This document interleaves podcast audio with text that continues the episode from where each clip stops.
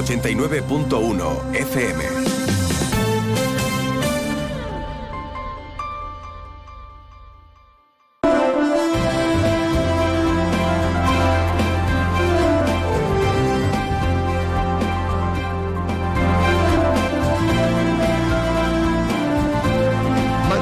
Campo de Gibraltar, en Onda 0, 89.1 de su dial.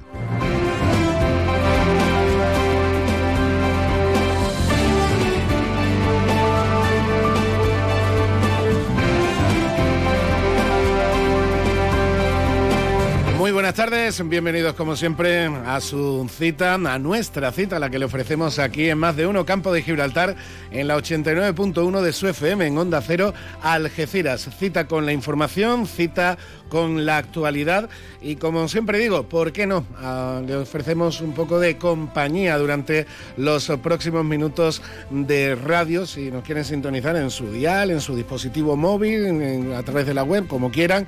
Aquí nos tienen a todo el equipo de Onda Cero Algeciras para ofrecerles, como digo, ese ratito de radio. En este viernes 19 de enero ya nos estamos comiendo esta semana y prácticamente también el mes de enero. Ya estamos ya entrando en la recta final. Un mes de enero que empezamos, eh, y un 19 de enero, mejor dicho, que empezamos afortunadamente con lluvias, a ver si mm, sigue bajando un poquito el viento, que está arreciando bastante a partir de eh, durante la mañana y a partir de ahora pues también podemos disfrutar de un poco más de precipitaciones, que sí, que pueden ser un fastidio en el día a día, pero hombre, que, que sigue haciendo falta mucha agua, que seguimos estando con esa sequía que se sigue cerniendo sobre nosotros y afectándonos de una manera importante, como les venimos informando puntualmente durante cada jornada, ya no solo aquí en el campo de Gibraltar, sino en diferentes zonas de Andalucía, como también comentábamos en la jornada de ayer.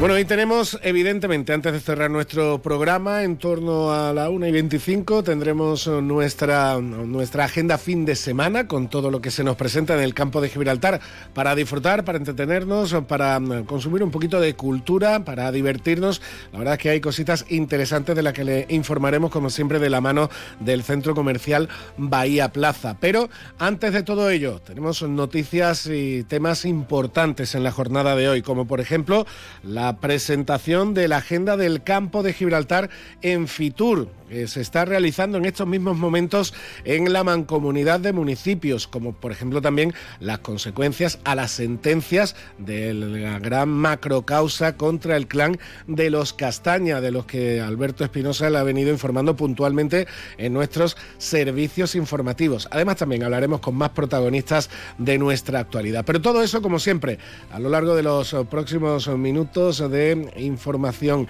Antes vamos a echarle el vistacito que siempre hacemos a la información meteorológica. Y ahora la previsión meteorológica con el patrocinio de CEPSA.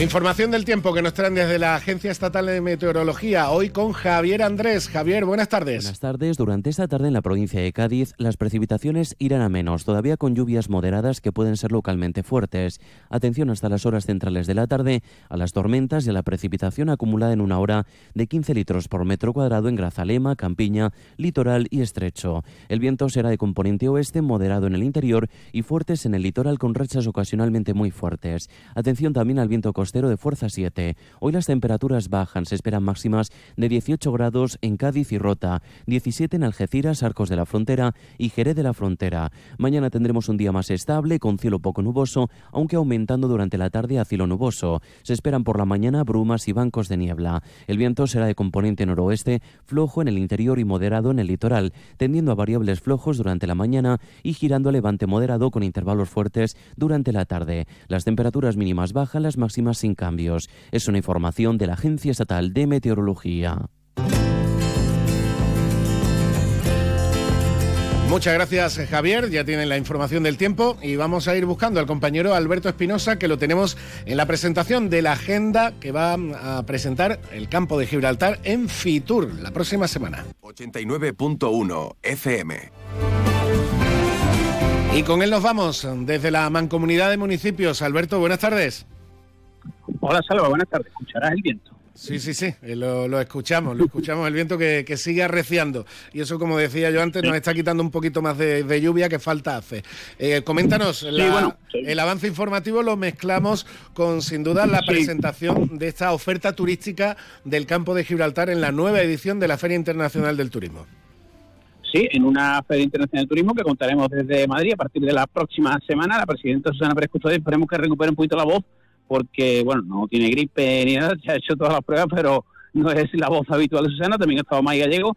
33 actividades va a presentar el campo de Gibraltar, eh, todo ello en el pabellón de Andalucía, donde el jueves se va a disponer de los 6.500 metros cuadrados. Ahí está la diferencia con años anteriores, va a haber un stand a nivel incluso provincial, se había dividido en los cuatro destinos turísticos, pero se ha optado por eh, eh, quitar, digamos, lo que separaba un stand de otro y toda la provincia de Cádiz va a estar junta, el campo de Gibraltar va a tener su stand y, como te decía, va a estar todo dentro de ese producto de la Junta de Andalucía. Y salva, para los topicazos habituales, pues da igual, pues lo van a decir. Este año el campo de Gibraltar no se gasta prácticamente un duro en Fitur, o no invierte, mejor dicho, porque solo es ir allí y demás, porque todo lo asume la Consejería de Turismo de la Junta de Andalucía en esa oferta de producto único donde todas las presentaciones se van a llevar en la denominada Plaza de Andalucía, es decir, por un lado, puedes que te metas con una mezcla de muchísima gente, por otro, va a ser más gente la que la va a ver. Eh, bueno, habrá que esperar a, la evaluación, pero en principio eh, mucho optimismo en cómo se puede dar esta Feria Internacional del Turismo. Además de esto, que lo contaremos, repito, toda la semana desde Madrid, pues a nivel provincial, pues eh, contarte que se ha conocido la sentencia contra el clan de narcotraficantes de los Castañas, el macrojuicio que arrancó en abril, seis años y medio de cárcel y dos millones de euros de multa para Antonio Tejón, uno de los líderes, y reacciones ya de toda índole. Por un lado, bueno, pues eh, las oficiales que apuntan a que se esperaba algo más, las no oficiales, porque hemos podido conocer bastante enfado principalmente entre los cuerpos y fuerzas de seguridad del Estado. Recordemos que se pedían 20 años de prisión, eh, el máximo posible, y al final son seis y medio, a una sentencia además contra la que cabe recurso.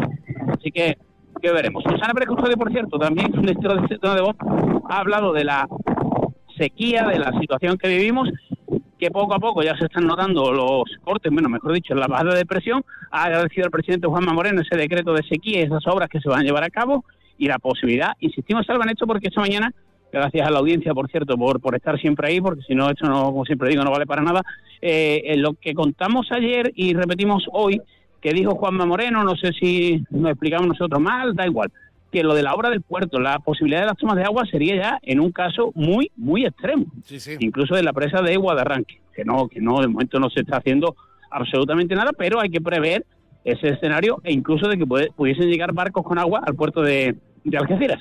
Pero de momento en ese escenario no estamos y ojalá que siga, que siga lloviendo. Y bueno, pues se está compareciendo en este momento Lolo Escobar en la previa de ese partido ante el Melilla, hablamos de deportes, y la balona que juega el domingo también a las once y media, lo hace también Baldomero Hermoso Meré, ya con Antonio Romero, que previsiblemente incluso puede estar de titular para medirse al Betis B en uno de los partidos importantes de ese grupo 4 de la segunda federación. Alberto, muchísimas gracias. Bueno, hay que, escuchar el viento, ¿eh? estamos en directo. la verdad que el viento ha, llovido un poquito, no sé si tú ves por ahí, tienes a la espalda, pero ahora mismo ha parado de, llover, la verdad. Sí, sí. Reporterismo de calle de toda la vida, compañero. Hombre, el que hay que hacer, el que hay que hacer, y que haremos la semana próxima también. Muchas gracias. Hasta luego.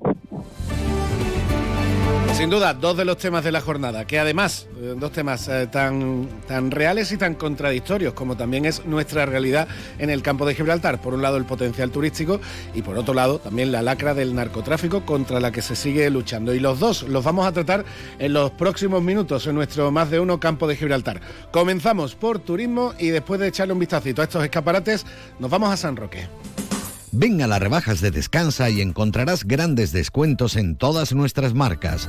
Son Pura, Centix, Hypnos, SB Descanso, Pardo, Belfont, Financiamos tu compra hasta 24 meses sin intereses. Visítanos en Ruiz Zorrilla 36 junto a Correos o en la web www.descansaalgeciras.es. Disponemos de parking gratis para nuestros clientes en el Parking Plaza de Andalucía. Descansa, tu tienda de Algeciras, especialista en descanso. Ofertas fin de semana, filetes de pechugas de pollo, 6,49 euros el kilo. Cinta de lomo extra tierna, 6,49 euros kilo. Saco de patatas blancas, 5 kilos, 4,49 plátano extras canarios 1,49 euros kilo y Actimel 00 o natural, llévese dos paquetes y pague solo uno. Más de uno Campo de Gibraltar en Onda 0, 89.1 de su dial.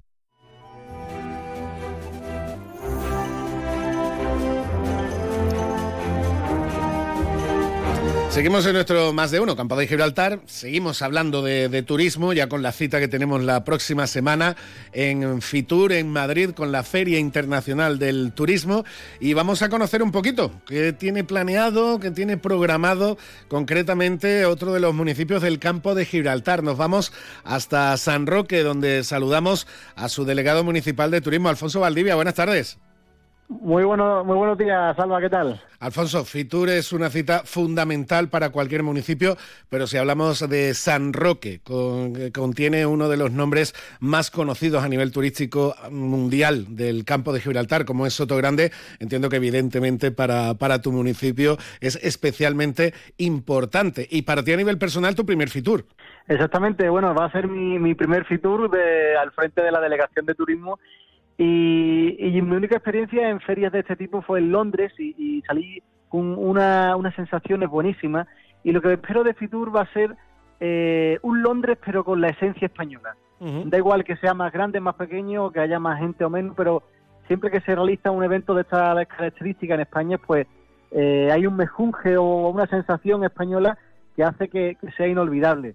Y, y, en San Roque eh, has dicho lo de la zona costera, pero lo que estamos intentando y lo que vamos a presentar en Fitur y, vamos a, revelar al mundo, por así decirlo, es que está en la zona costera, pero que en San Roque hay se puede hacer de todo para todo el mundo durante todo el año. Y, yo creo que va a haber sorpresas que también va a, a, promocionar y va a potenciar eh, la zona del casco o otras barriadas que parecen no turísticas, pero que en realidad pues sí lo son.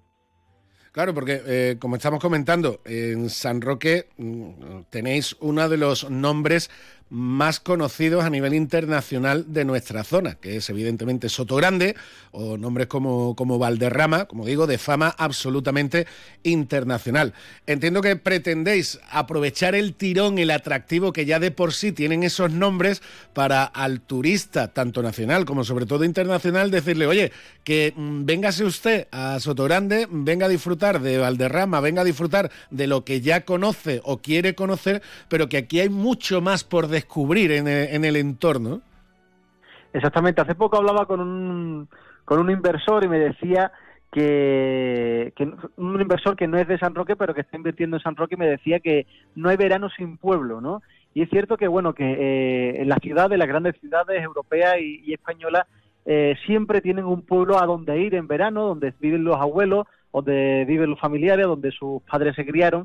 Y, nosotros pretendemos también eso, de que tenemos, por supuesto, tenemos Soto Grande, la marca Soto Grande, que es conocida mundialmente, la marca Valderrama, pero que no hay verano sin pueblo, es decir, que tú puedes estar allí, eh, vivir eh, la experiencia de Soto Grande, pero que también tienes un pueblo donde ir, donde te van a acoger, donde tienes negocios, donde tienes bares, donde puedes pasar un día eh, absolutamente espectacular y, como digo, toda, en todos los meses del año. Eh, no, hace, no hace mucho hablaba con la presidenta de la Mancomunidad, con Susana Pérez Custodio, que hoy presentaba la, agenda en concreto de, de Fitur del estanco marcal y destacaba, entre ellos San Roque, el esfuerzo que estáis haciendo todos los municipios del campo de Gibraltar por la recuperación del patrimonio, que, la puesta en valor de ese patrimonio histórico, de ese casco urbano, de ese centro histórico, que, en San Roque también está absolutamente cargado de historia, es otra apuesta de futuro porque también es una demanda que se está viendo en el turista. Por supuesto, desde la Delegación de Turismo, pues uno de de nuestros pilares fundamentales es la recuperación del casco histórico, porque es cierto que, se puede potenciar mucho más, que lo podemos tener más bonito, que y, es algo que casa mucho con el turismo. Al final, las dos delegaciones parecen que no tienen nada que ver y sí que tienen mucho que ver, porque al final el, urbanismo es el diseño de la ciudad, como queremos ver el desarrollo del futuro y el turismo es atraer eh, a, personas de, todas de todos los lugares para que ese San Roque del futuro pues sea aprovechado y disfrutado por, por todo el mundo. Y el patrimonio en San Roque tenemos muchísimo, es una ciudad antigua, bueno, antigua y, no antigua, es la ciudad del éxodo eh, gibraltareño, que venimos de Gibraltar, y, hay, historias muy, muy, muy, muy, muy, muy interesantes, historias desconocidas, pero y que la gente tiene que conocer porque es algo absolutamente esencial para conocer eh, la historia del campo de Gibraltar.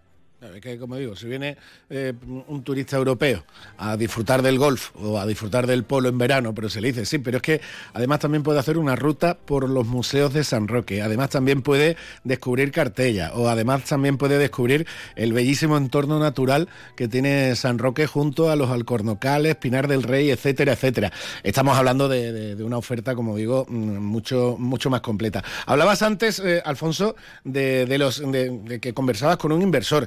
Bueno, vaya dos noticias en la última semana. La consolidación del proyecto de San Roque Club 2 con el nuevo inversor que viene dispuesto a hacer una inversión fortísima y también esta última con una empresa de referencia como Acciona que confirma una inversión de unos 100 millones de euros en Torre Guadiaro para la construcción de un hotel y de 100 residencias. Todo esto a lo que ya tenéis en, a lo que ya se tiene ahora mismo en la alcaidesa en construcción con el futuro hotel de cinco estrellas de Fermont, con toda la renovación de la hacienda Links. Vaya proyectos de, de, qué envergadura están llegando a San Roque. ¿eh? Por supuesto, es una satisfacción muy grande, bueno, que eh, inversores de la talla de Acciona y de otras empresas multinacionales eh, vengan a San Roque a invertir y que puedan, pues bueno, aprovechar la tremenda situación tan buena que tenemos a nivel geográfico y también a, a nivel económico y de marketing, incluso con Sotogrande ahí al lado, para que eh, vengan inversores. Y desde aquí, bueno, mm, de, la delegación de, urbanismo, en este caso, pues me ha tocado, eh, no lidiar, es una palabra un poco fea, pero sí tener eh, reuniones continuas para que eh, todo lo que se haga en San Roque esté dentro de la legalidad, esté dentro de la, de la normativa. Y desde aquí también quiero felicitar a los técnicos de, urbanismo que, que han estado codo con codo con estos inversores, repito, para que todos los proyectos que se ven en San Roque estén absolutamente eh, espectaculares. Sí, como dices, eh, a lo mejor en otros municipios no tienen tanta relación, pero en San Roque turismo y urbanismo tienen que ir de la mano absolutamente. Alfonso Valdivia, muchísimas gracias por estar con nosotros y que tengáis un futuro exitoso la próxima semana. ¿eh? Perfecto, muchas gracias, Alba. Esperemos que sí, que vaya todo bien. Thank you.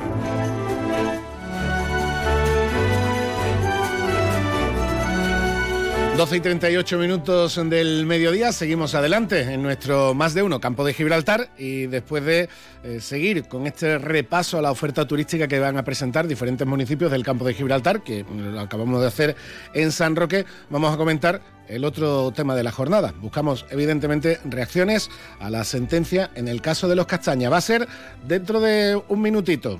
Le, vistacito, le echamos un vistacito a los escaparates y comentamos este tema. Más de uno Campo de Gibraltar en Onda 0, 89.1 de su dial. Espabila, sal de casa, viaja, demuestra al mundo que puedes salir de tu zona de confort. Y cuando vuelvas, si tienes esas ventanas que te aíslan de todo, descubrirás que el mejor lugar del mundo ya lo conocías. Ventanas con sistemas Comerlin, como en casa, en ningún sitio. Aro Lago Fabricantes de ventanas con sistemas Comerlin. Estamos en Polígono Industrial Incosur, Nave 4, Campamento, San Roque. El Opel Mocha Electric rebosa energía. Rebosa energía con su diseño puro y atrevido. Rebosa energía con la instrumentación 100% digital. Rebosa energía con los faros matriciales LED Intellilux. Descubre el Opel Mocha Electric. Rebosa energía. Ve a tu concesionario Opel más cercano y descubre la gama Mocha. Estamos en Vallamóvil, área del Fresno, A7, salida 1115B, Los Barrios. 89.1 FM.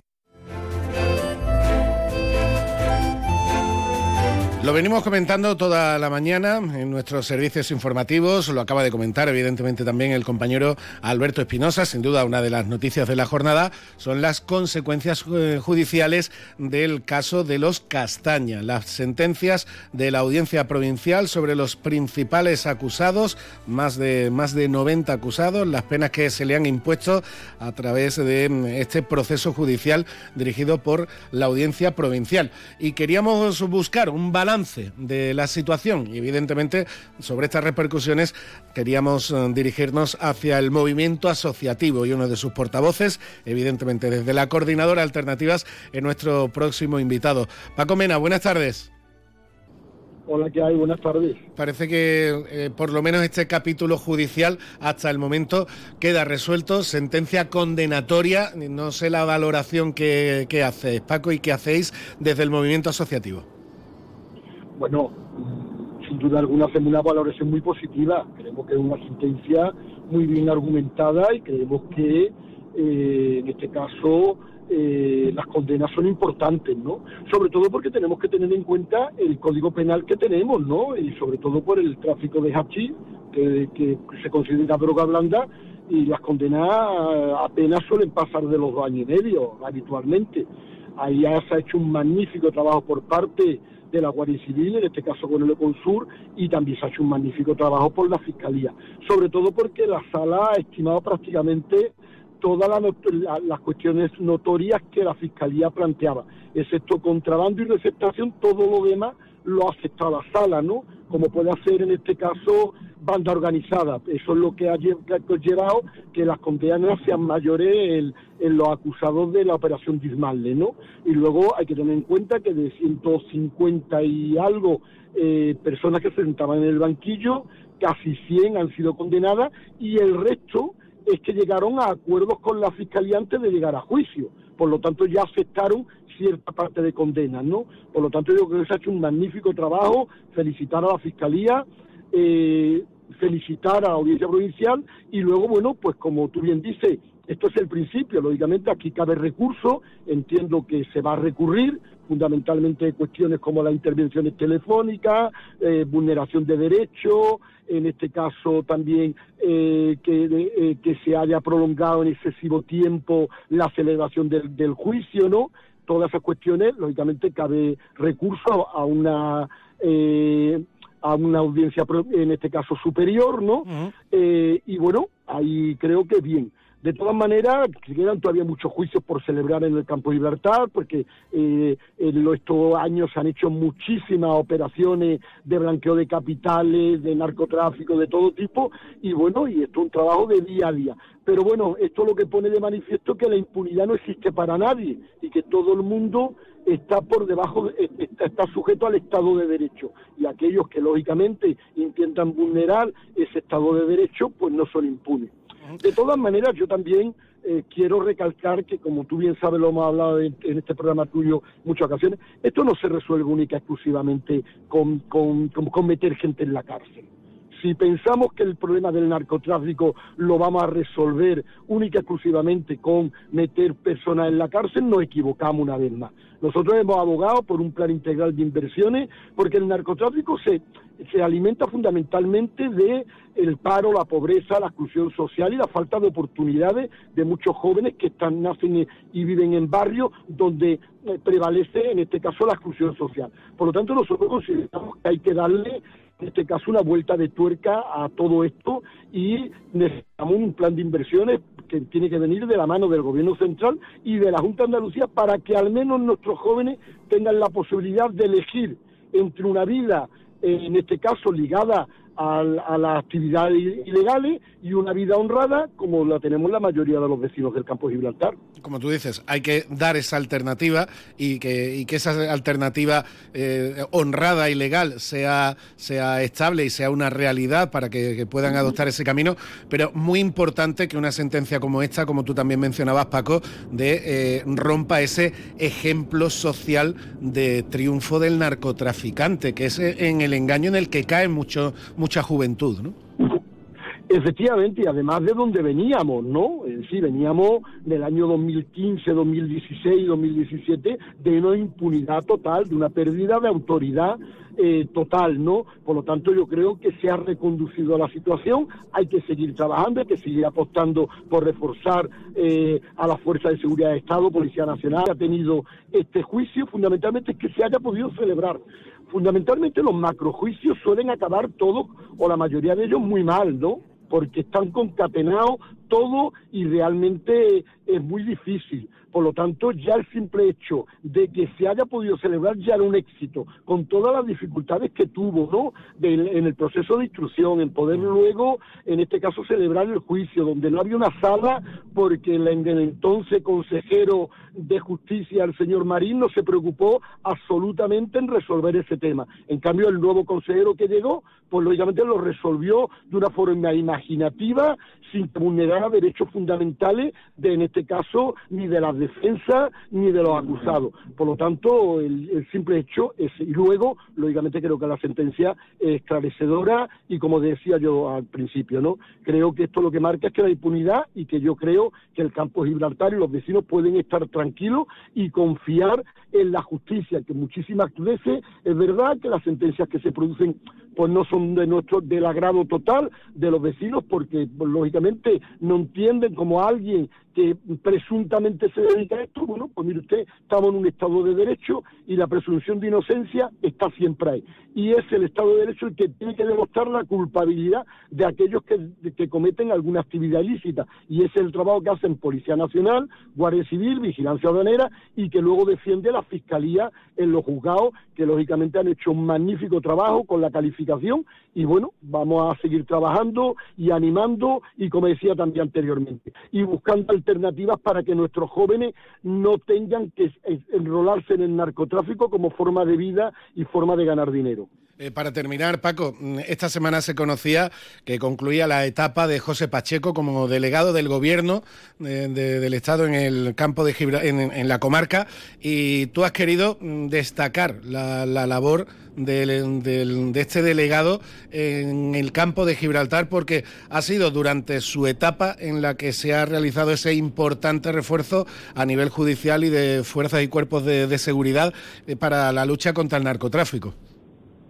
Así es, hombre, José Pacheco cuando llega la subdelegación del gobierno se encuentra una situación bastante complicada en el campo de Gibraltar, ¿no? Tengo que recordar que cuando él llega, pues ocurre el incidente en la urgencia del hospital de la línea, donde le arrebatan unos detenidos a la Policía Nacional, donde el narcotráfico campaba a su ancha, donde tú estabas en una playa con tu familia comiéndote, como digo yo, una tortilla y, y apareció una narcolancha y, y descargaba delante de todo el mundo, con una impunidad total y con una falta, en este caso, de principio. Y ahí llega José, la verdad que, bueno, José Pacheco ha sido el que ha tenido que fiscalizar ese plan de especial de seguridad que puso en, funcionamiento Fernando Grande Marlaque y hemos tenido una, una eh, relación con él fluida, cordial y creo que ha mostrado mucha sensibilidad y además con él no solamente hemos hablado de narcotráfico, que que, es lo normal cuando con un subdelegado, ¿no? Como responsable de la Fuerza de Seguridad en la provincia de Cádiz. Con él hemos hablado de inmigración, con él hemos hablado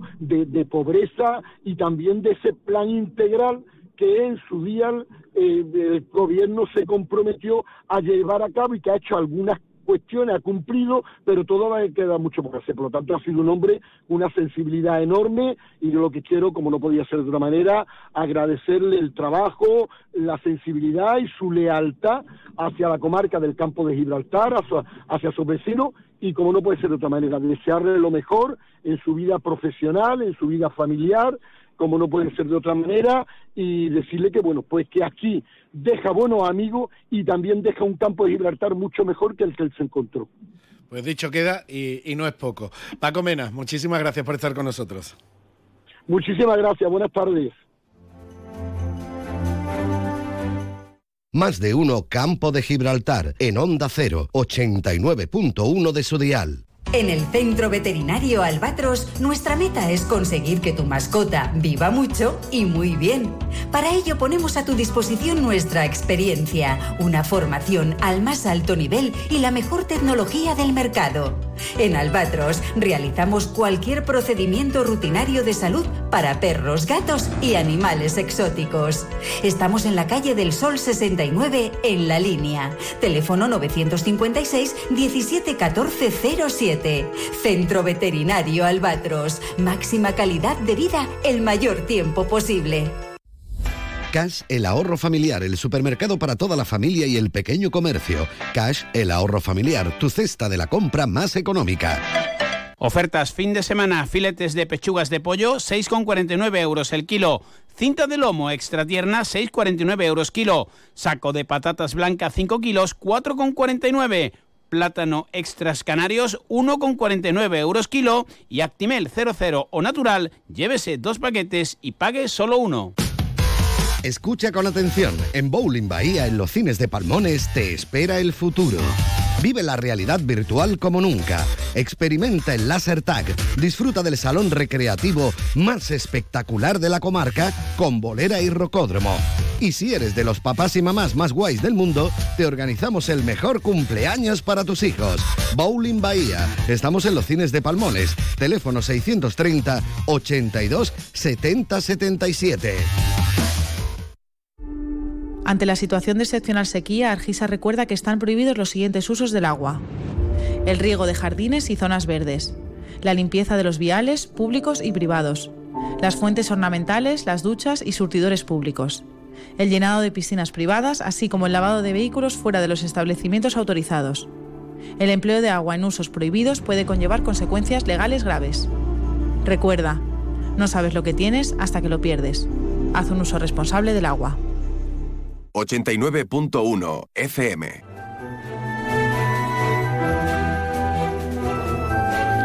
Seguimos en nuestro más de uno campo de Gibraltar y hablamos ahora de accesibilidad y autonomía personal con un proyecto que se está realizando en la provincia de Cádiz con FEGADI con la Federación en, la provincia de las asociaciones para personas con discapacidad y además está realizado, impulsado por COCENFE, que es la Confederación Española de Personas con Discapacidad Física y Orgánica. Hablamos del proyecto Rumbo y para que nos explique un poco qué es este proyecto, qué supone en la práctica real la ejecución de, de este proyecto, pues tenemos al otro lado del teléfono desde FEGADI a Jaime Reyes. Jaime, buenas tardes.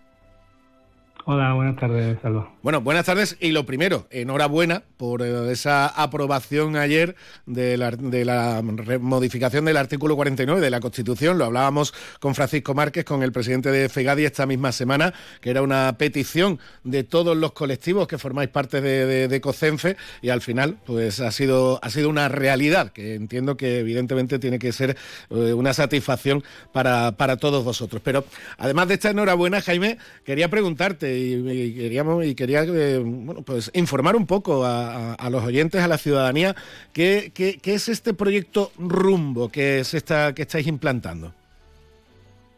Sí, te comento. El proyecto Rumbo es un proyecto piloto que se está desarrollando a nivel estatal. Como muy bien dice, aquí en Cádiz lo está llevando FEGADI, una entidad miembro de COCENFE. Y eh, prestamos un servicio en el cual el usuario, a través de nuestras asociaciones miembros aquí en Cádiz, eh, nos solicita pues un poco una adecuación dentro de la vivienda o ya sea también una adecuación en las zonas comunes del edificio. Entonces el servicio que prestamos es un poco eh, realizar un informe técnico y según un poco las necesidades de la persona vemos si podemos subvencionarlo nosotros mismos con dinero del mismo proyecto o buscamos subvenciones de la Junta de Andalucía que hay ahora mismo actualmente para poder ayudarlos.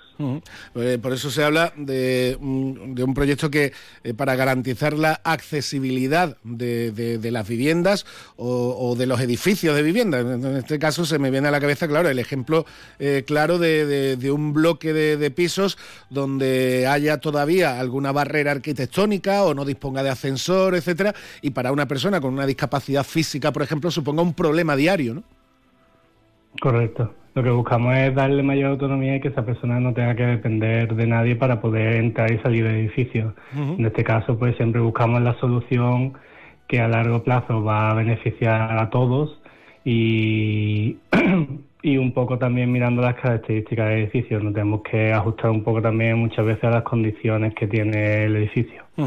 Y ya dentro de la vivienda, pues normalmente lo más demandado es la adecuación del baño, muchas bañeras que son un peligro para todos, porque la accesibilidad no va en contra de nadie, sino al revés facilita a todo el mundo y también nos metemos mucho en temas de pasamanos y barras de apoyo para las personas que puedan desplazarse en el interior.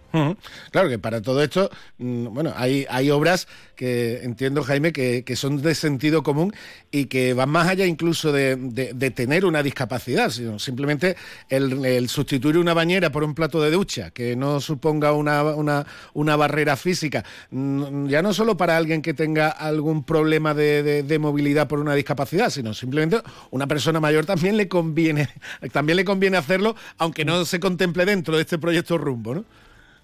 Exacto, al final la accesibilidad incluso para niños, para personas embarazadas, claro. eh, una lesión momentánea que tenga, al final todo facilita mucho a cualquier a cualquier discapacidad o persona que, en cualquier situación que tengas algún problema de, movilidad. Jaime, eh, pero no estamos hablando de un proyecto teórico o que se pretende implantar, sino que ya estáis en marcha, es decir, ya se han hecho, ya se han hecho informes, ya se han hecho obras, ya hay personas que eh, se están beneficiando de la aplicación de este proyecto Rumbo, ¿no?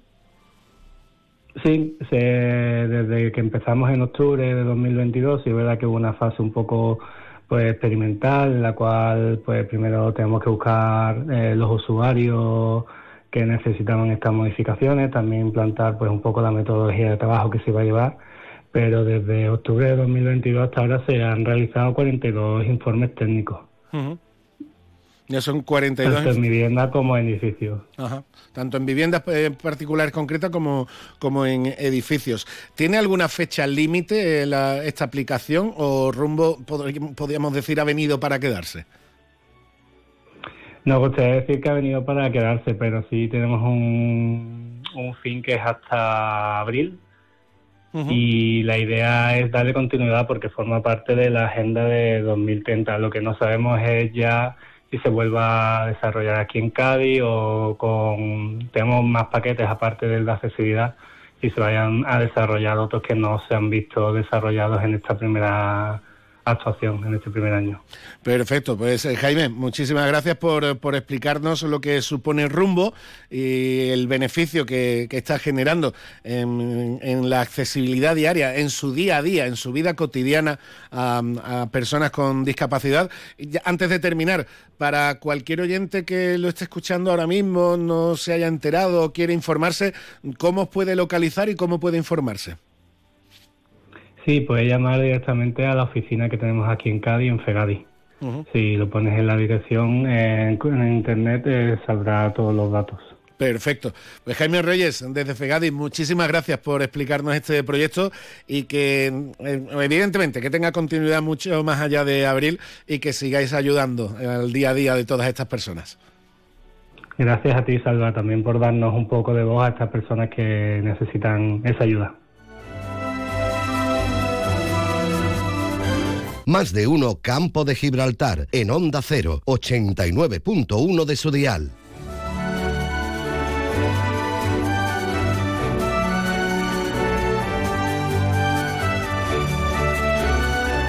Y tras hablar con Jaime de Fegadi, de este proyecto Rumbo, pues llegamos ya casi casi a la una de la tarde. Tiempo de más noticias, de más actualidad, como siempre, en Onda Cero, en este caso con nuestros compañeros de los servicios informativos de España y de Andalucía.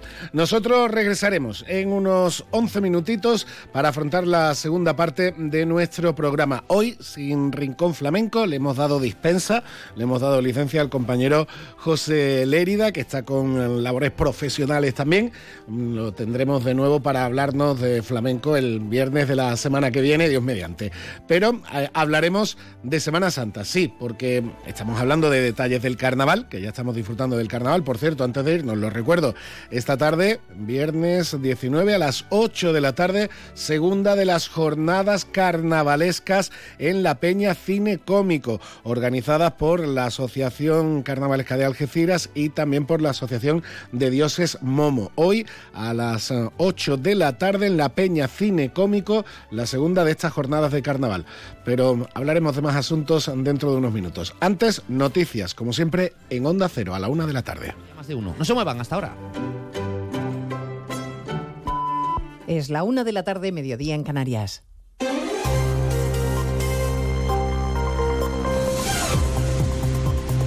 Noticias en Onda Cero. Buenas tardes, avanzamos a esta hora algunos de los asuntos de los que hablaremos con detalle a partir de las 12 en Noticias Mediodía, empezando por la arremetida general desde el Gobierno contra el juez García Castellón, que ayer decidió seguir investigando como un delito de terrorismo el caso de Tsunami Democratic. Todo comenzaba a primera hora de la mañana con esta primera declaración de la ministra Teresa Rivera en televisión española, sugiriendo que el juez no es imparcial y que su decisión no es casual. Hay algunas eh, personas que ostentan esa representación institucional del Poder Judicial que tienen cierta querencia por pronunciarse siempre en una misma dirección y en un momento particularmente oportuno. En el Partido Popular exigen que el presidente del Gobierno desautorice de manera inmediata estas declaraciones y acusan al Gobierno de haber comprado el discurso de los independentistas, José Ramón Arias. Y lo preocupante no es solo que sea un partido quien lo asuma, sino que es otro poder del Estado, el Ejecutivo en este caso, quien lo hace. Los populares, por boca de su secretaria general, Cuca Gamarra, denuncian las palabras de Teresa Rivera y piden al presidente del Gobierno que se pronuncie. Exigimos que de manera inmediata el ministro de Justicia y el presidente del Gobierno desautoricen estas declaraciones de la vicepresidenta, porque si no, son ellos mismos los que con su silencio están asumiendo que en España hay lawfare, que en España los jueces prevarican. Los populares recuerdan que el magistrado señalado ha instruido piezas contra dirigentes de su partido y se ha respetado sus decisiones. Ante el cariz de las críticas, Moncloa se ha visto obligado a explicar que va a respetar la decisión de la Audiencia Nacional sobre Tsunami Democratic. El ministro Óscar Puente ha intentado juegos malabares eh, del estilo de defender a Rivera al tiempo que respalda su versión. Yo he leído las declaraciones de, la vicepresidenta, habla de esas coincidencias temporales, son, hechos del año 2019. ¿no? Llama la atención que cada vez que hay un debate público en relación con estos temas se produzca una resolución del juez, pero eh, en fin, eso es lo que ha dicho la vicepresidenta. Además de los jueces, los empresarios también están en la diana política del Gobierno y en concreto de la ministra de Trabajo que insiste en su crítica a la clase empresarial a la que exige que se corresponsabilice con el país, Caridad García.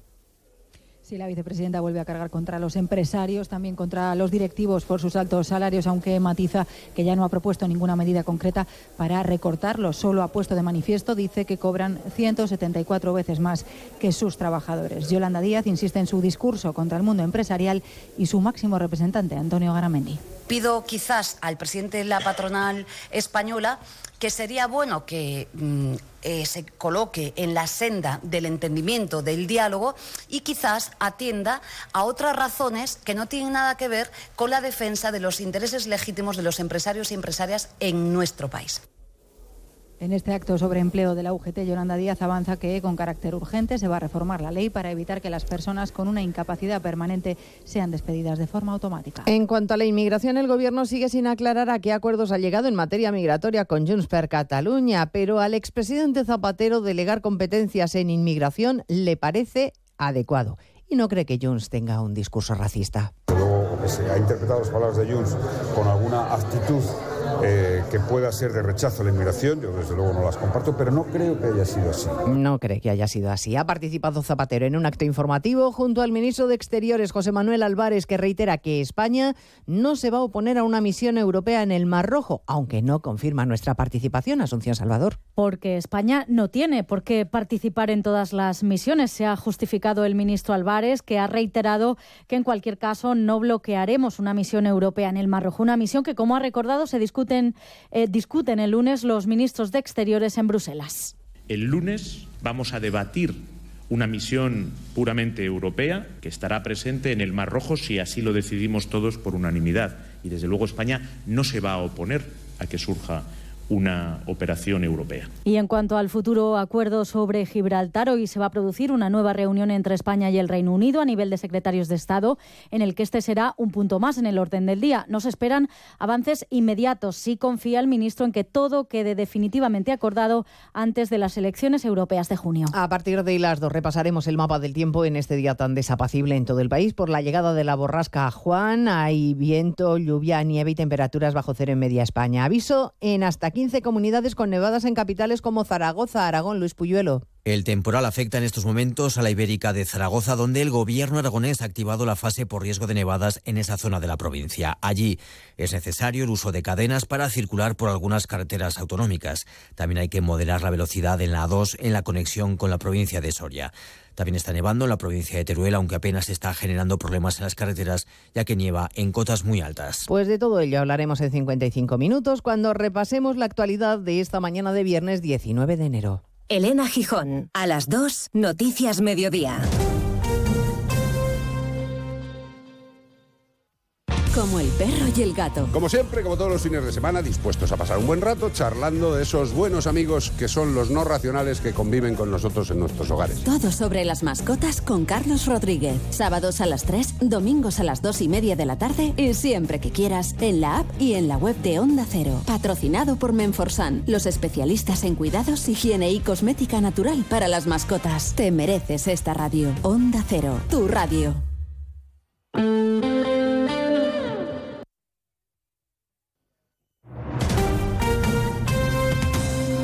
Andalucía, Onda Cero.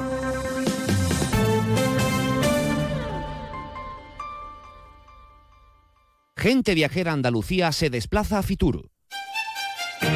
Te contamos lo más destacado de la oferta de Andalucía en la Feria Internacional del Turismo desde Madrid con un amplio despliegue informativo y un programa especial el jueves 25 a las 2 y media de la tarde con los protagonistas de esta importante cita turística. Especial Gente Viajera Andalucía desde Fitur con la colaboración de la Consejería de Turismo, Cultura y Deporte de la Junta de Andalucía.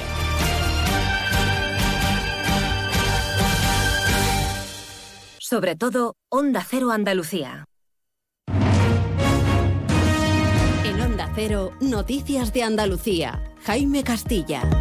Buenas tardes, hacemos hasta ahora un repaso de la actualidad de Andalucía de este viernes 19 de enero y comenzamos con el juzgado militar de Sevilla que instruye la causa de los dos militares fallecidos en las maniobras militares del pasado diciembre en la base cordobesa de Cerro Muriano, que instruye esa causa e imputa al capitán responsable de esos ejercicios y a dos mandos del regimiento porque los considera como posibles responsables de dos delitos constitutivos contra la eficacia del servicio. El ejército, por su parte, defiende que el capitán responsable de las maniobras donde fallecieron esos soldados mandó aligerar sus mochilas. Una información que contradice la versión del abogado de una de las víctimas. Onda Cero Córdoba, María Luisa Hurtado. Un relato que contradice la versión ofrecida por el abogado que representa a la familia de Carlos León. Según publica el Día de Córdoba, el capitán que dirigía las maniobras habría aligerado a sus soldados de carga, pues les permitió deshacerse de elementos como chalecos antifragmentos, ceñidores y armamento colectivo, con el fin de hacer más fácil el ejercicio. Además, este viernes es nuevo día de temporal en la comunidad con dos provincias, Almería y Granada, en aviso naranja por fuertes vientos, oleaje y tormentas. De hecho, en la segunda, la meteorología ha vuelto a obligar al cierre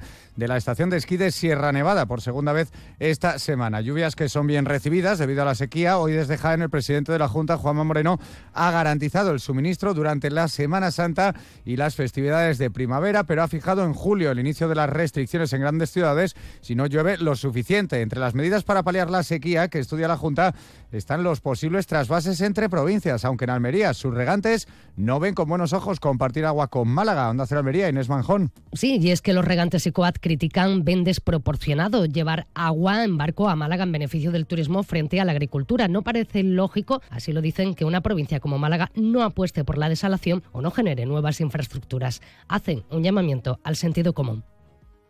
En Granada el ayuntamiento dice que por ahora no se plantea ningún tipo de restricción en el consumo de agua, aunque los dos embalses que abastecen a la ciudad tienen un 30% menos de reservas que el año pasado. Nacero Granada, Guillermo Mendoza. Se ha anunciado la creación de un comité de la sequía para asumir medidas ante el estado de alerta en el que la conferencia hidrográfica del Guadalquivir ha situado a la ciudad. A pesar de que Granada tiene reservas de agua de sobra, el agua embalsada en Canales y Quentar ha decrecido considerablemente y la ciudad está en el estado previo al que supondría implantar restricciones al baldeo o al regadío. Pero además de para hablar sobre la sequía, el presidente Moreno ha acudido al Hospital Universitario de Jaén para inaugurar dos nuevas máquinas para el diagnóstico y tratamiento del cáncer y otras enfermedades. Onda Cero Pepe Cortés. Se trata de un equipo diagnóstico del que hasta ahora carecía la provincia de Jaén, con lo que los pacientes no tendrán que desplazarse a otras provincias como Granada o Córdoba. Su puesta en funcionamiento permitirá también una mejora en la calidad asistencial. Juanma Moreno. Más certero, sino también adecuar mejor tratamiento y evitar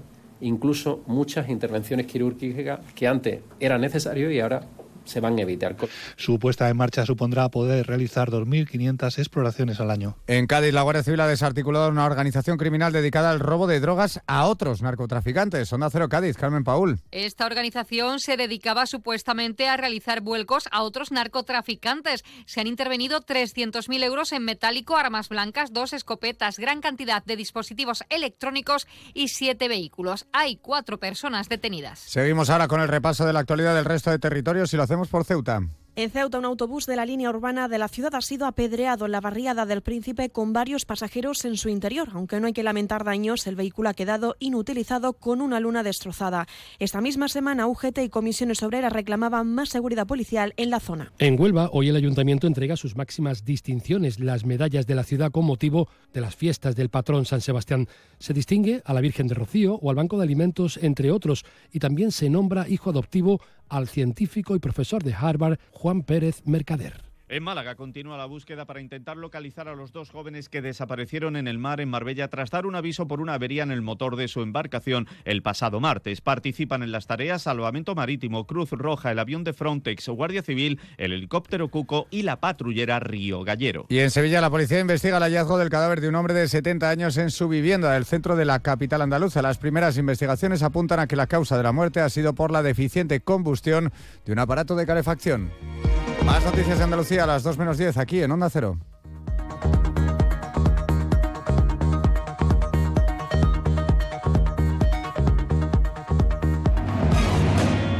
Onda Cero. Noticias de Andalucía.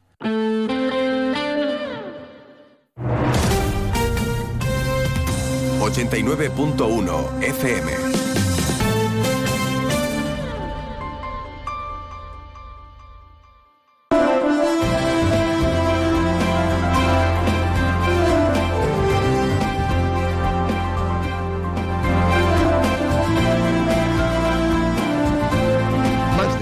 Campo de Gibraltar, en Onda 0, 89.1 de su dial.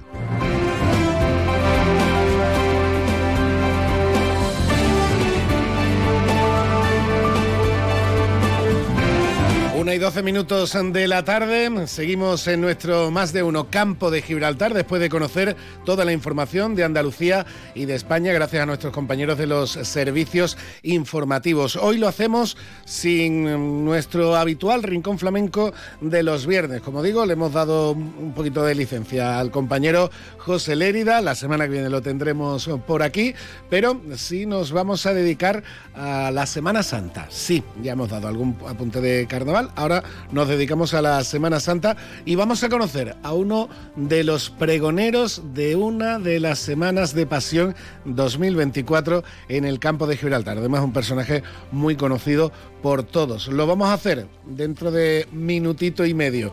Vamos a darle una vueltecita a los comercios y hablamos, como digo, con uno de los próximos pregoneros de una Semana Santa aquí, en el campo de Gibraltar en este año.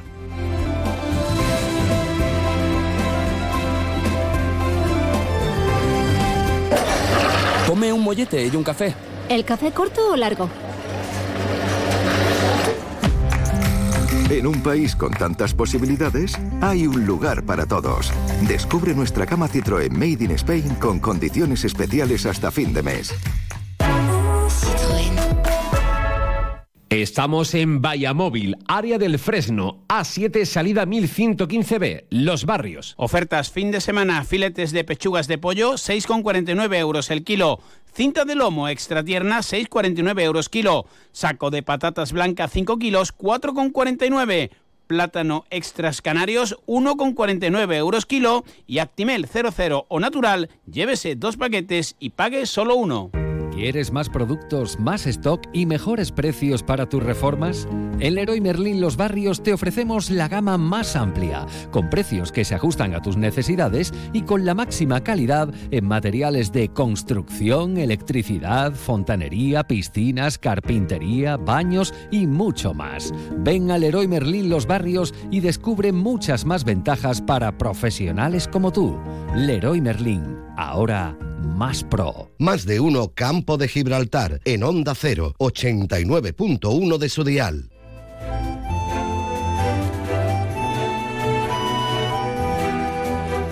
Seguimos adelante en nuestro más de uno campo de Gibraltar, hablando ahora, como ya les avisábamos al inicio del programa, de Semana Santa. Sí, pues estamos ya pues con el carnaval disfrutando de las coplas del Falla. Estamos hablando a lo largo de la última semana de diferentes detalles del carnaval también en el campo de Gibraltar.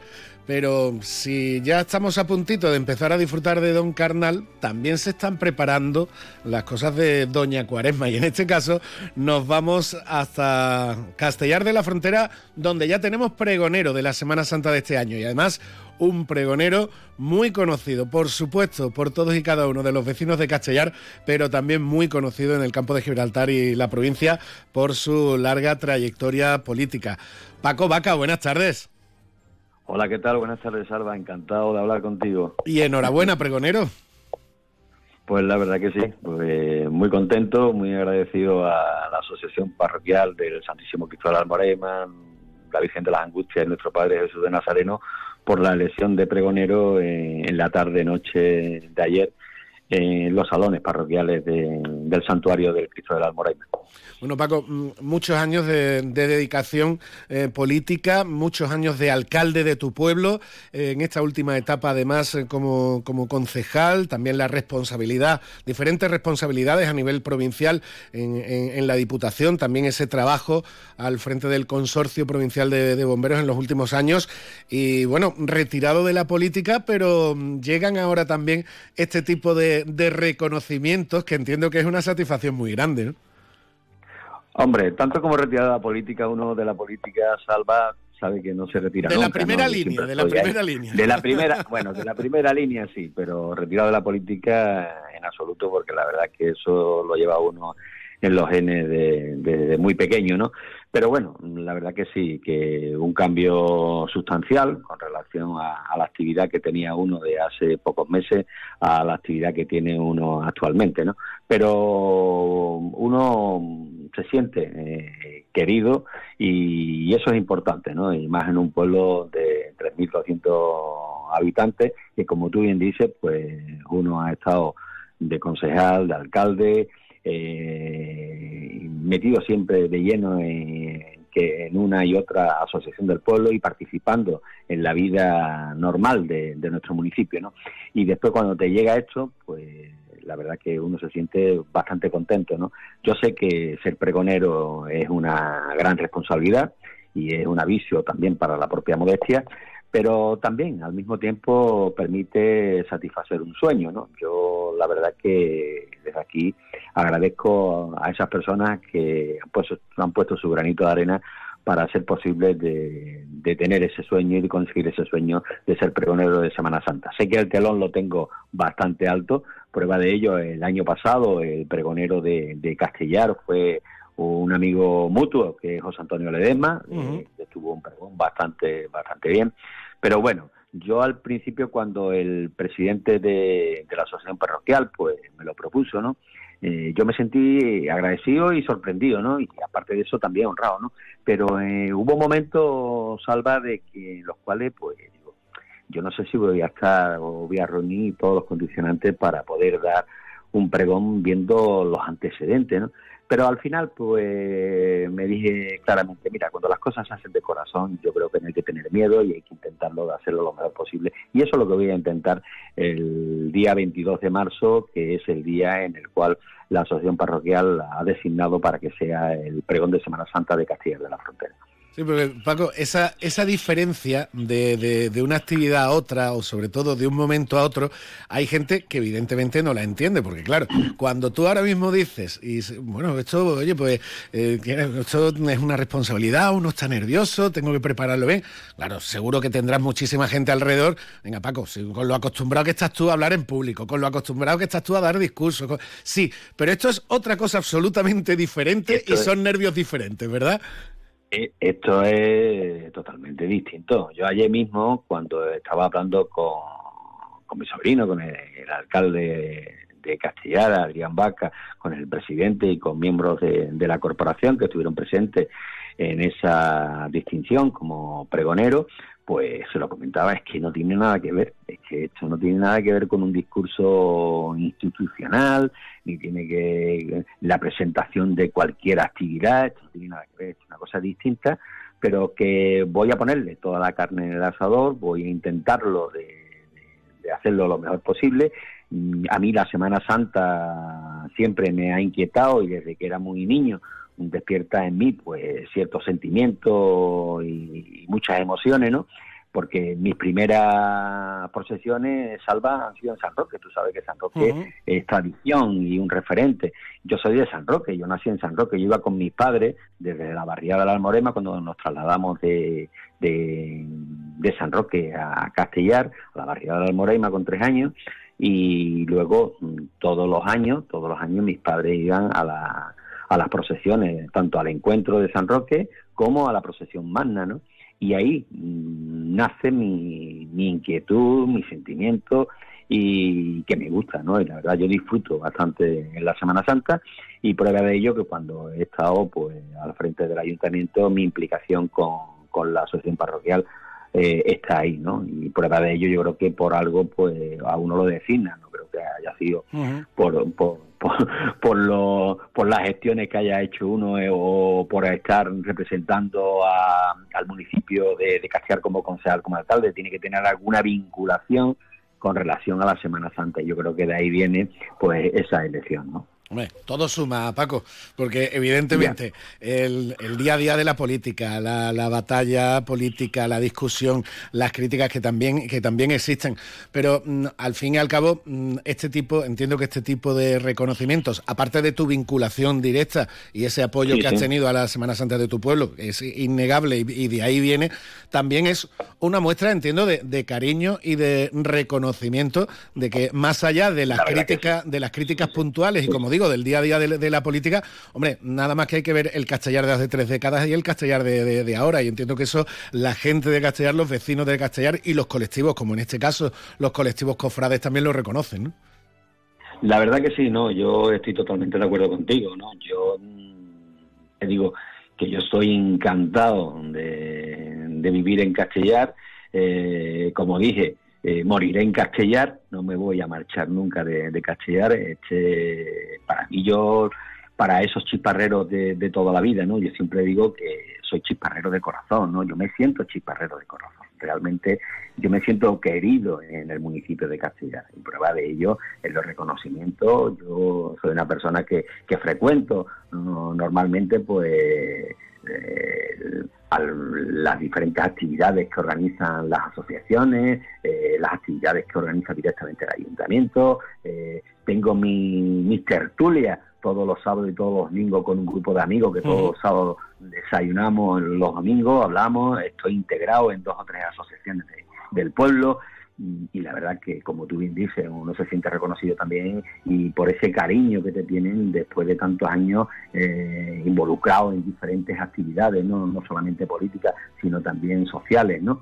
Y en definitiva, pues para mí es una gran satisfacción, ¿no? Yo la verdad que a mí el ser designado pregonero de la Semana Santa Castellar es un tema bastante emotivo. Yo eso lo comentaba a, mi mujer, se lo comentaba a mis hijos, ¿no?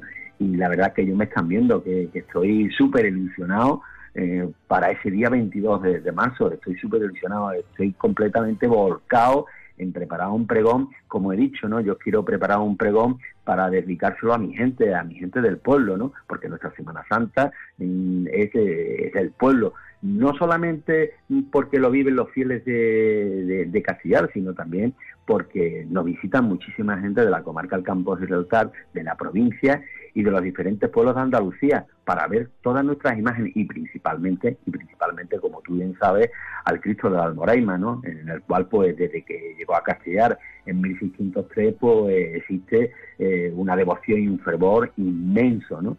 Y también hablaré y quiero hacer mención en mi pregón, porque es que tiene que ser así, ¿no? De una persona que ha sido fiel protagonista de que hoy en día, hoy en día en ese santuario tengamos el Cristo de la Almorena, que nosotros en la comarca se, se, conoce por el cura Paco, pero en Castellar, que yo fui su monaguillo, que me casó y que, y que lo conocemos todos en Castellar, el Padre Francisco, pues va estar dentro de mi pregón en un lugar muy digno, ¿no? Además de nuestra gente, de las personas esas que ya no están con nosotros, que fueron partícipes y que ayudaron y que hicieron todo lo posible para ir mejorando la Semana Santa de Castellar, ¿no? Que tiene su idiosincrasia, a pesar de que es un pueblo nuevo, porque es un pueblo que tiene muy poco tiempo de, de vida, pero donde se está viviendo intensamente cada Viernes Santo y se nota año tras año y que tengamos hoy en día en Castellar tres imágenes en la calle el Viernes Santo, pues eso dice mucho del sentimiento, de las ganas y también del trabajo que realiza la asociación parroquial durante todo el año, ¿no? Pues yo veo tres cosas muy claras y, además auguro otra que creo que no me equivocaré. En primer lugar veo que, tienes ya el pregón más o menos eh, orientado de, cómo lo, de cómo lo vas a hacer. Eh, estoy veo también que, lógicamente, te hace muchísima, muchísima ilusión que, y, te auguro que, va a ser un éxito seguro, seguro, porque lo vas a hacer desde, desde el absoluto cariño a, tu pueblo. Y a ti te hacía, eh, te hace especial ilusión el nombramiento y a mí me hacía también especial ilusión felicitarte en antena y que pudieras expresar ese agradecimiento a tu pueblo y esa ilusión que, haces, eh, que te hace ser el próximo pregonero de la Semana Santa en Castellar de la Frontera. Paco Vaca, muchísimas gracias por estar con nosotros y bueno, desearte suerte, creo que baladí porque te va a salir genial y lo veremos y lo disfrutaremos. Pues nada, muchísimas, muchísimas gracias, Salvador, y estoy a tu entera disposición, a pesar de no estar en la primera línea de la política. Un abrazo. Un abrazo, Paco, hasta ahora. Un abrazo, hasta luego.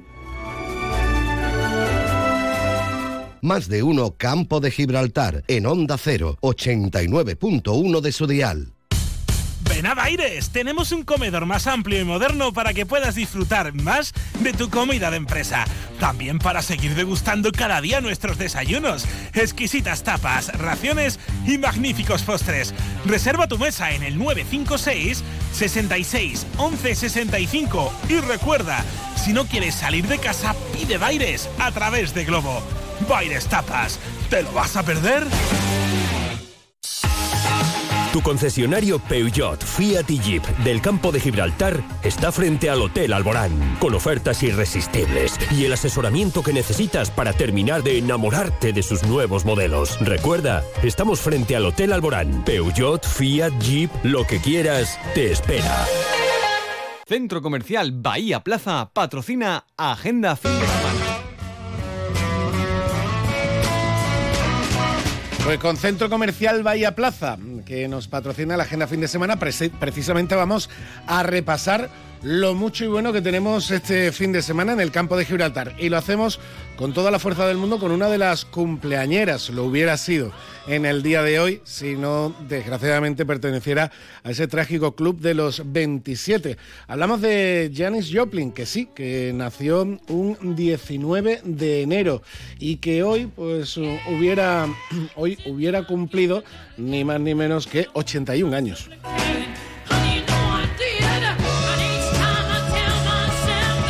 Buena música, sin duda, la que trajo y la que hizo Janis Joplin durante sus cortitos 27 años de vida, desgraciadamente.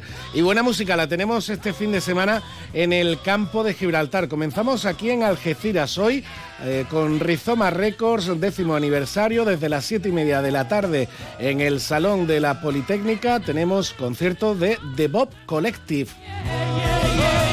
También hoy, pero a las ocho y media de la tarde, en el Museo Municipal de Algeciras, en la plaza, en la plaza, en la planta baja, mejor dicho, en el Museo Municipal de Algeciras, tenemos la actuación de un amigo de la casa, JJ Argolla Pañuelo en concierto. Y más tarde tendremos en La Gramola un tributo a Extremo Duro. Y la verdad es que son bastante, bastante buenos, verdaderamente buenos. Todo aquel que le guste Extremo Duro, buena cita. Esta en La Gramola con Extremo Puro. Hoy también tenemos en el Museo Cruz Herrera de la línea el corto de ficción War Stories. Nos quedamos en Algeciras, donde también a las siete y media de la tarde, en el Salón de Actos del Instituto Levante, tenemos eh, el monólogo de la actriz Pamela Palenciano, No solo duelen los golpes. Y más música también aquí en Algeciras. Hoy a, partir de las 10 de la noche, El hombre invisible en el bar McCartney.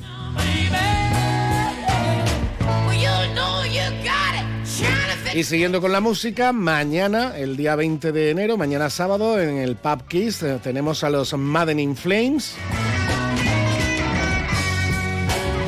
Tenemos también la gran gala aniversario de la Asociación de la Canción Ligera en San Roque, de la cual hablábamos eh, ayer. Lo tenemos a partir de las 8 de la tarde en el Teatro de, en el Teatro Juan Luis Galiardo. Y en la iglesia de la Misericordia de Jimena de la Frontera, el sábado a las 7 de la tarde, tenemos recital de Bach con Juan Díaz Porras. Y también música clásica y bellísima, la que nos va a traer la Orquesta Filarmónica, solistas y coro de la Bohemia, el sábado al Teatro Florida de Algeciras con la ópera La Traviata. Y aparte más espectáculos, en este caso también para todos los públicos, con el espectáculo infantil Cantajuegos, que va a estar en la línea el sábado con dos funciones, a las cuatro y media y a las siete de la tarde. Y con magia, tendremos magia en el barrio con el mago Antonio durante el fin de semana y Jeff Toussaint también en San Roque.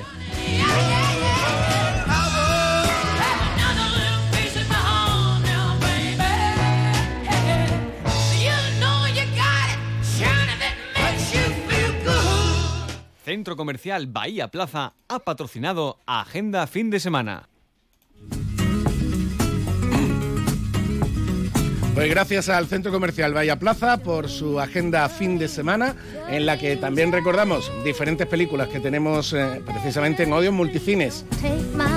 Pues tenemos El Arca de Noé para todos los públicos, película de animación, al igual que Migración, un viaje patas arriba, verdaderamente divertida, como la última de Disney, The Wish. Tenemos comedias españolas como Ocho apellidos marroquíes, otras comedias americanas que se basan en una española como El peor equipo del mundo películas de acción como Beekeeper, terror con El rapto o Cuando acecha la maldad. Acción para todos los públicos con la nueva película de Aquaman, que ya la tenemos en cartelera también en Odio Multicines. Y la última película de Bayona, La Sociedad de la Nieve, hablando de ese capítulo eh, real de, que sucedió eh, para ese equipo uruguayo. ¿Se acuerdan de la película Viven? Pues una revisión de toda esa, eh, de toda esa aventura tan, tan contradictoria, tan, tan espectacular que vivió ese equipo de jugadores uruguayos. Lo tienen en La Sociedad de la Nieve. Tienen unas críticas magníficas la película también. Y nosotros nos marchamos con Jolín y Dolly Parton. ¿Por qué? Porque la señorita Dolly Parton también cumple años en el día de hoy. Volvemos el lunes con más información, con más cultura, con más entrevistas, con más protagonistas del campo de Gibraltar como talks about you in his sleep, and there's nothing I can do to keep from crying when he calls your name, Jolene.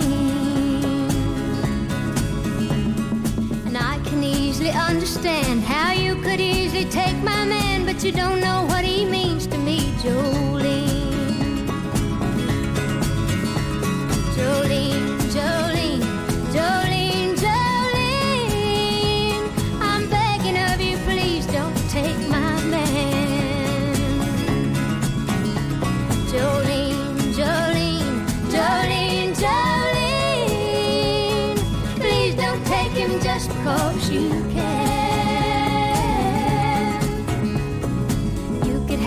Choice of men, but I could never love again. Jolene. I had to have this talk with you. My happiness depends on you and whatever you decide to do, Jolene.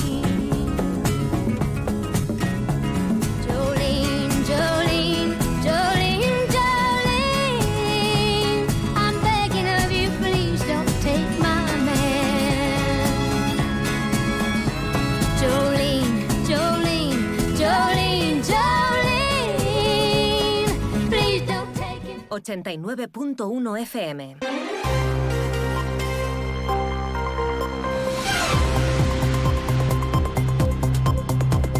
Noticias del campo de Gibraltar en Onda Cero Algeciras con Alberto Espinosa. Muy buenas tardes, señoras y señores. Tiempo para conocer la información del campo de Gibraltar en este viernes 19 de enero de 2024. Lo vienen escuchando en más de uno, también en los servicios informativos. Eh, Se ha hecho pública eh, la sentencia por el macrojuicio contra el clan de los Castañas, aunque aún se pueden presentar recursos. Antonio Tejón ha sido condenado a seis años y medio de cárcel por tráfico de drogas. Valoraciones en el movimiento antidroga y también en los cuerpos y fuerzas de seguridad del Estado. La presidenta de la Mancomunidad de Municipios del Campo de Gibraltar, Susana Pérez Custodia, agradece a la Junta el nuevo decreto de sequía y dice que poco a poco se van a ir notando las bajadas de presión que están afectando ya a los ocho municipios de la comarca. Finalmente rubrique un acuerdo. Y sepan eh, también que en Tarifa el Partido Socialista mm, ha mostrado su extrañeza por el rechazo a una moción que ha presentado en el Pleno en la que instaba a la autoridad portuaria a seguir invirtiendo en la localidad. Dicen desde el PSOE no entender por qué el PP y Nuevos Aires Tarifa la han rechazado. Noticias eh, que desarrollamos hasta las 2 menos 10 de la tarde, la semana previa a Fitur. Y hoy se ha presentado la oferta de la comarca del campo de Gibraltar y ese tramo lo alcanzaremos con la previa del fin de semana deportivo. El Algeciras vuelve a casa en posición cómoda pero en mala dinámica. Tres jornadas sin sumar un punto llega el Melilla con Sidiki como exalgecirista, con Juan Sabas en el banquillo y en puestos de descenso, pero curiosamente con tres jornadas sin perder. 1 y 37. Cash, el ahorro familiar, el supermercado para toda la familia y el pequeño comercio. Cash, el ahorro familiar, tu cesta de la compra más económica. Ofertas fin de semana, filetes de pechugas de pollo, 6,49 euros el kilo. Cinta de lomo extra tierna, 6,49 euros kilo. Saco de patatas blancas, 5 kilos, 4,49. Plátano extras canarios, 1,49 euros kilo. Y Actimel 00 o natural, llévese dos paquetes y pague solo uno. Escucha con atención. En Bowling Bahía, en los cines de Palmones, te espera el futuro. Vive la realidad virtual como nunca. Experimenta el Laser Tag. Disfruta del salón recreativo más espectacular de la comarca con bolera y rocódromo. Y si eres de los papás y mamás más guays del mundo, te organizamos el mejor cumpleaños para tus hijos. Bowling Bahía. Estamos en los cines de Palmones. Teléfono 630 82 70 77. Pues ya saben que se ha conocido la sentencia del macrojuicio contra el clan de los Castañas, en valoraciones como las de Paco Mena en más de uno campo de Gibraltar con nuestro compañero Salvador Puerto. Desde la policía no quieren hacer de momento mm, valoraciones oficiales, aunque hay bastante malestar. La Asociación Unificada de Guardias Civiles se congratula de que al menos haya habido condenas. Se pedían 20 años para el líder del clan, serán seis y medio y cabe recurso. Carmen Villanueva. Nunca entramos a, a dar opiniones acerca de las sentencias judiciales, porque eso es bastante eh, pero sí que es verdad que algo de satisfacción sí se tiene para, porque por lo menos hayan sido condenados. Es verdad que para el trabajo que lleva una operación de detención de una organización de miembros de una organización de esa magnitud es muy complicado y claro, las sentencias muchas veces te parecen poco por también ha hecho alusión la representante de la Asociación Unificada de Guardias Civiles a la desventaja de los cuerpos y fuerzas de seguridad del Estado en los medios que utilizan. Por contra, los narcotraficantes siempre van por delante. Ellos utilizan unos medios, unas tecnologías que, que son superiores a cualquier otro eh, de las que tenemos nosotros. Entonces sí que es verdad que, que tienen tal son tan sofisticados que, que que nos o sea que nos reconozcan ese tipo de, de conversaciones pues sí que, es muy gratificante pues pues por eso porque ya te digo hay que ponerse a la altura de, de la magnitud de, de las circunstancias de los Cambiamos de asunto. Ya saben que eh, la Junta de Andalucía ha aprobado un nuevo decreto que va a entrar en vigor próximamente contra la sequía y se barajan escenarios muy complicados, aunque de momento no se ha llegado a esto. En la comarca, desde hace ya algunas semanas, el, agua eh, tiene menos presión, sobre todo en horario nocturno. Hay muchos ciudadanos que apenas, perdón, han notado estas restricciones, aunque poco a poco van a ir dejándose sentir. Susana Pérez Custodio, presidenta de Mancomunidad, ha agradecido el gesto del gobierno de Juan Mamore y recuerda la responsabilidad que tenemos todos para eh, evitar que esta situación vaya a más. Aclarar que los cortes han sido paulatinos, ha ido bajando la presión eh, poco a poco para, primero, para que no lo notáramos mucho y además porque para evitar averías en las conducciones. Eh, se han instalado en los distintos municipios válvulas de presión que se reducen en determinados tramos horarios y es verdad que esta mañana hemos estado hablando y que somos muchos los que no lo hemos notado, pero es verdad que cada vez son más los edificios que, que cuentan con, con aljibes o con depósitos. Una presidenta que ha mantenido un encuentro de trabajo con la delegada territorial de Hacienda e Industria, Inmaculado Oliveros, y también el subdelegado Javier Rodríguez Cerrós para seguir, impulsando las necesidades de la comarca. Olivero. Trabajar en las áreas que competen a la delegación territorial de Economía, Hacienda, Fondo Europeo, Industria, Energía y Minas y colaborar en todos aquellos aspectos que al campo de Gibraltar y aquellos todos municipios pues sean necesarios. Yo, nosotros creemos fielmente desde el gobierno de Juanma Moreno que la colaboración institucional beneficia al 100% a los ciudadanos. Una mancomunidad que el próximo eh, lunes estará en Fitur, se inaugura el miércoles, los técnicos y personal laboral en el pabellón de Andalucía en una propuesta conjunta que se ha presentado hoy por parte de la propia presidenta Susana Pérez Custodio y la vicepresidenta y responsable de turismo May Gallego. Esta campaña se presenta bajo el lema El campo de Gibraltar vive una explosión de emociones. Será proyectada en el punto de información durante toda la feria y formará parte esencial de la celebración del Día de la Comarca en Fitur, en el escenario central del pabellón 5, que también contará con la presencia de nuestro actual embajador turístico del campo de Gibraltar, el pintor algecireño Víctor. Será Víctor Jerez, el embajador, y también May Gallego ha hecho alusión a diferentes iniciativas que se van a presentar en ese pabellón único de Andalucía, con stand propio de la mancomunidad de municipios y con un espacio central para tener una mayor visibilidad. Otro de los objetivos que nos hemos planteado en nuestra presencia en Fitur es continuar difundiendo y promocionando al campo de Gibraltar como destino turístico inteligente un proyecto destinado a aumentar la calidad de los servicios turísticos del destino y mejorar la experiencia del visitante, además de respeto y protección de nuestros recursos naturales. La agenda que hemos preparado junto al resto de municipios, a los que desde aquí le quiero agradecer su esfuerzo, trabajo y compromiso un año más, incluye un total de 33 Precisamente la mancomunidad tiene un papel relevante en las relaciones con Gibraltar. Ya les venimos contando que el Reino Unido ha ratificado su firme apoyo al Peñón en las negociaciones del acuerdo con la Unión Europea, que sigue pendiente. El alcalde de San Roque, Juan Carlos Ruiz Boix, que también es diputado en Cortes, ha participado como espectador, eso sí, en el Foro Europa, donde eh, exponía el ministro de Asuntos Exteriores, eh, José Manuel Álvarez. El objetivo es que se alcance un acuerdo y lograr esa ansiada zona de prosperidad compartida. Boix. El gobierno de España ha presentado un acuerdo hace ya varios meses muy generoso para la globalidad de la población del campo de Gibraltar y para la propia ciudad de Gibraltar en el que plantea la eliminación de cualquier barrera física entre Gibraltar y el campo de Gibraltar y que avancemos hacia una zona de prosperidad compartida en el que los lazos de amistad, los lazos familiares, se sumen nuevos lazos económicos, nuevos lazos sociales y sobre todo nuevos lazos de seguir compartiendo la realidad económica y la realidad social de una zona de la provincia de Cádiz con la suma de Gibraltar.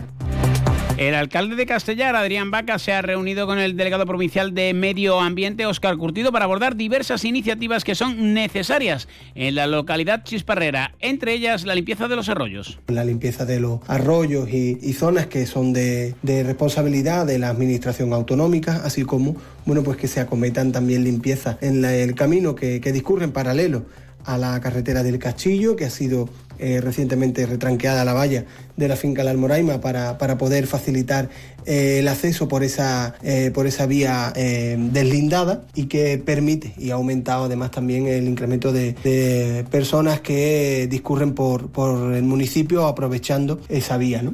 Una y casi 45 minutos de la tarde, alto en el camino, vamos con el deporte. Ante la situación de excepcional sequía, Argisa te informa sobre las medidas de restricción adoptadas. La presión del agua se verá reducida de 6 de la mañana a 11 de la noche. En horario nocturno, de 11 de la noche a 6 de la mañana, se suspenderá el suministro. Debes saber que por razones técnicas, durante la suspensión, pueden existir zonas puntuales que dispongan de agua, por lo que desde Argisa apelamos a la responsabilidad de los usuarios en su uso. Recuerda, no sabes lo que tienes hasta que lo pierdes. Haz un uso responsable del agua. Vamos con el deporte, estamos en la previa del fin de semana. El domingo a las 12 de la mañana arranca la segunda vuelta en Primera Federación, Grupo 2 para el Algeciras que ha finalizado con eh, una mala dinámica el eh, tramo del año 2023 y el inicio del 2024. Tres derrotas consecutivas. Cierto es que ante rivales de entidad, quizás la más dolorosa, la primera de este año en casa ante el Recreativo de Huelva. Una mala dinámica, pero una buena primera vuelta. El Algeciras está con 27 puntos cerca de la permanencia, pero hay que ir certificándola cuanto antes. Ya no vale aquello. Te queda mucho porque a partir de ahora comienza la cuenta atrás. No obstante, los de Escobar confían en volver a dar una alegría a su afición que no les ve ganar en casa desde el 21 de octubre ante el Ceuta. Lolo Escobar hacía esta mañana en su comparecencia ante los medios ese balance de la mala dinámica actual, pero el buen balance global. El equipo está como, como todos los equipos que tienen una dinámica de resultados que no es demasiado buena, pues se encuentra con, con algunas dudas, algunas dudas que hemos intentado resolver a partir del entrenamiento y y centrados ya en Melilla y en, seguir en, ese, en esa, esa visión de, partido a partido. Eh, hemos hecho la, reflexión pertinente de la primera vuelta, de qué hemos hecho bien, qué hemos hecho mal. Eh, hemos intentado ser constructivos y positivos y, y, bueno, y la verdad es que te pones a pensar un poco y al final es que has perdido contra rivales que creo que se puede perder. Ha hecho alusión eh, también a que su equipo quiere que sea completo, que va mejorando y que no se encierra en esto ahora de las eh, filosofías tan eh, de moda en el fútbol moderno, que si el toque, que si la transición. Bueno, quiere Lolo Escobar un equipo que sepa mm, adaptarse a todo finalizado la primera vuelta, es cierto que eh, somos reconocibles en cuanto a sistema de juego, pero sí que es cierto que luego hemos ganado partidos jugando directos, como en el día antequera, hemos jugado partidos, hemos sacado puntos o hemos jugado eh, en bloque bajo, hemos sacado puntos, por ejemplo, contra Córdoba, contra Ceuta, eh, hemos sacado puntos con equipos en bloque alto, creo que hemos hecho partidos muy buenos como el día del Sanluqueño que, que merecimos bastante más. creo que hemos presentado registros diferentes a, lo que ha sido, digo, a, la 19, a estas 19 jornadas. Un equipo que eso sí, gustará más, gustará menos, pero que ha sido siempre o casi siempre intenso, que es incómodo para los rivales y que por momentos también ha desplegado un buen fútbol. De hecho, nadie le ha ganado por más de un gol. Escuchamos a Lolo Escobar pidiendo esa intensidad para recuperarla y que se vuelva a la senda del triunfo. Eh, viene un equipo que tiene, lo que es indudable es que viene con una dinámica mejor que la nuestra. Viene de un 7 de 9 y nosotros venimos de un 0 de 9. Entonces eso eh, eh, al final es, es, que ese rival está haciendo algo mejor que nosotros estas tres últimas jornadas. Eh, pero luego lo del hambre, al final, cuando un equipo está tan necesitado, se puede traducir en, bueno o, en nerviosismo, en, toma de decisión que sean malas y en malo. Al final, creo que hay que mirarle lo justo y, sacar nuestra mejor versión, que creo que cuando la sacamos, como el otro día, cuando el equipo tiene, digamos que esa chispa, esa intensidad a, la hora de presionar, de hacer el press tras pérdida, esa intensidad con balón Pues ese es el objetivo. Lolo Escobar, que eh, dice se ha enfrentado muchas veces a Juan Sabas como entrenador, el técnico del Melilla, que está intentando sacarlo del pozo, da por hecho que Sidiki estará extra motivado y ha hablado un día más de la baja de Iván Turrillo. Será el tercer partido de sanción del Capi. Yo sinceramente sigo pensando que la baja de Iván Turrillo, a nivel de importancia, no sé a, qué, equipo pueden quitarle un jugador que sea tan importante como Iván para nosotros. Un jugador que conozco muy bien, me he enfrentado con él cuando estaba en Sanse en Madrid. Eh, Sabas tiene las ideas muy claras y, sus equipos suelen ser equipos correosos. Tú sabes que, como recordarán, tuvo una etapa efímera, eso sí, en la Real Balompédica Linense. ¿Habrá cambios o no, más allá de las eh, bajas conocidas? De Iván y Pimienta. Veremos a Ángel López, que parece que ya puede ser de la partida, pero dice Lolo Escobar que tras tres partidos el técnico puede hacer más prácticamente lo que le venga en gana porque los cambios son más fáciles. Sinceramente, cuando un entrenador llega a un club, lo único que intenta es enriquecerlo a, nivel táctico lo máximo posible y creo que desde que hemos llegado hemos intentado aportar soluciones a los problemas que nos hemos encontrado. Evidentemente, cuando te pones con tres resultados negativos, eh, pues los cambios son mucho más fáciles de hacer y, seguimos intentando aportar soluciones tácticas al rival que viene ahora, que es el Melilla. Eh, todo el mundo está muy contento con el partido de Castellón, pero sinceramente al final son cero puntos, que es lo único que yo miro. Entonces, al ser cero puntos, eh, me habilita a hacer lo que prácticamente lo, que quiera o lo que, o lo que yo crea que sea mejor para ganar a Melilla. Pues el objetivo es ese, ganar al Melilla, volver a la senda del triunfo y alcanzar los 30 puntos que dejarían muy cerquita la permanencia en el inicio de la segunda vuelta. En el grupo cuarto de Segunda Federación, la cita ya lo saben, domingo 12 de la mañana en el Nuevo Mirador, a las 11 y media jugará el Real Brompédica Linense sin sus aficionados en la grada ante el Betis B. Hoy Mere también ha hecho valoración de lo que puede ser ese partido ante un rival directo y se ha presentado Antonio Romero, que será de la partida 2 menos 10.